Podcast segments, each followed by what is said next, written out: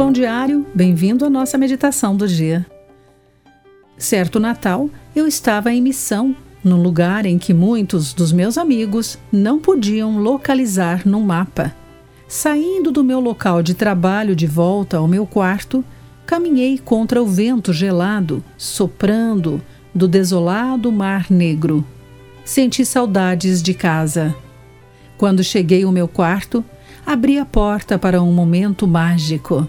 Meu colega de quarto era um artista e tinha terminado seu último projeto, uma árvore de Natal de cerâmica, que agora iluminava nossa sala escurecida com brilhantes pontos coloridos. Por apenas um momento, senti-me novamente em casa. Quando Jacó fugiu de seu irmão Esaú, ele também se encontrou num lugar estranho e solitário. Adormecido no chão duro, em sonho, ele se encontrou com Deus e o Senhor lhe prometeu um lar. A terra em que agora estás deitado, eu te darei, a ti e à tua descendência. Em ti e na tua descendência serão abençoadas todas as famílias da terra.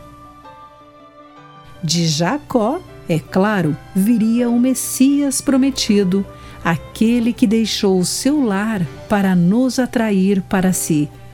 Voltarei e vos receberei para mim mesmo, para que onde eu estou estejais vós também disse Jesus aos seus discípulos, de acordo com João 14, versículo 3. Naquela noite de dezembro, senti-me na escuridão do meu quarto e olhei para aquela árvore de Natal. E, inevitavelmente, pensei na luz que entrou no mundo para nos mostrar o caminho para casa.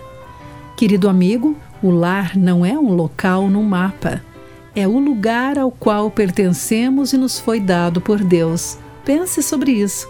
Aqui foi Clarice Fogaça com mais uma meditação Pão Diário. Acesse o nosso site pãodiario.org para conhecer nossos recursos e solicitar o seu devocional Pão Diário. Nos escreva através do e-mail rádio@pãodiario.org.